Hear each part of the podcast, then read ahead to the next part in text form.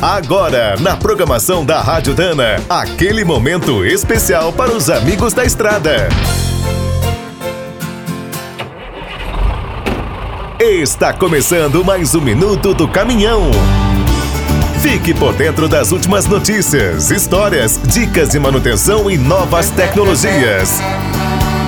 Desde o início do ano, os profissionais do transporte estão precisando se adaptar a várias novidades. E o segundo semestre segue agitado. Em agosto, foi suspenso o uso de radares móveis nas BRs. Podem até voltar no futuro, mas apenas depois de um estudo do governo. No início de setembro, os caminhoneiros que usam aplicativos para fretes foram incluídos na legislação do microempreendedor individual. Ao final do mês, a nova lei da liberdade econômica chegou com a promessa de simplificar a vida dos empresários e funcionários. Em outubro, foi aprovada a reforma da Previdência. Quem ficar fora das regras de transição precisará trabalhar e contribuir por mais tempo. O mês ainda contou com todas as atrações da Fenatran. O grande tema foi a eletrificação dos veículos, implementos e componentes. Um dos destaques foi a Randon, que apresentou a primeira carreta nacional com um motor elétrico.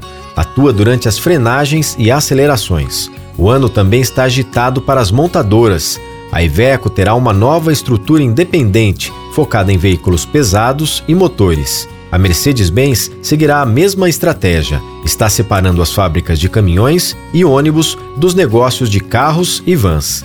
Quer saber mais sobre o mundo dos pesados? Visite minutodocaminhão.com.br. Aqui todo dia tem novidade para você. O Minuto do Caminhão é um oferecimento de Spicer e Álvaros, a dupla imbatível em componentes de transmissão, suspensão e direção.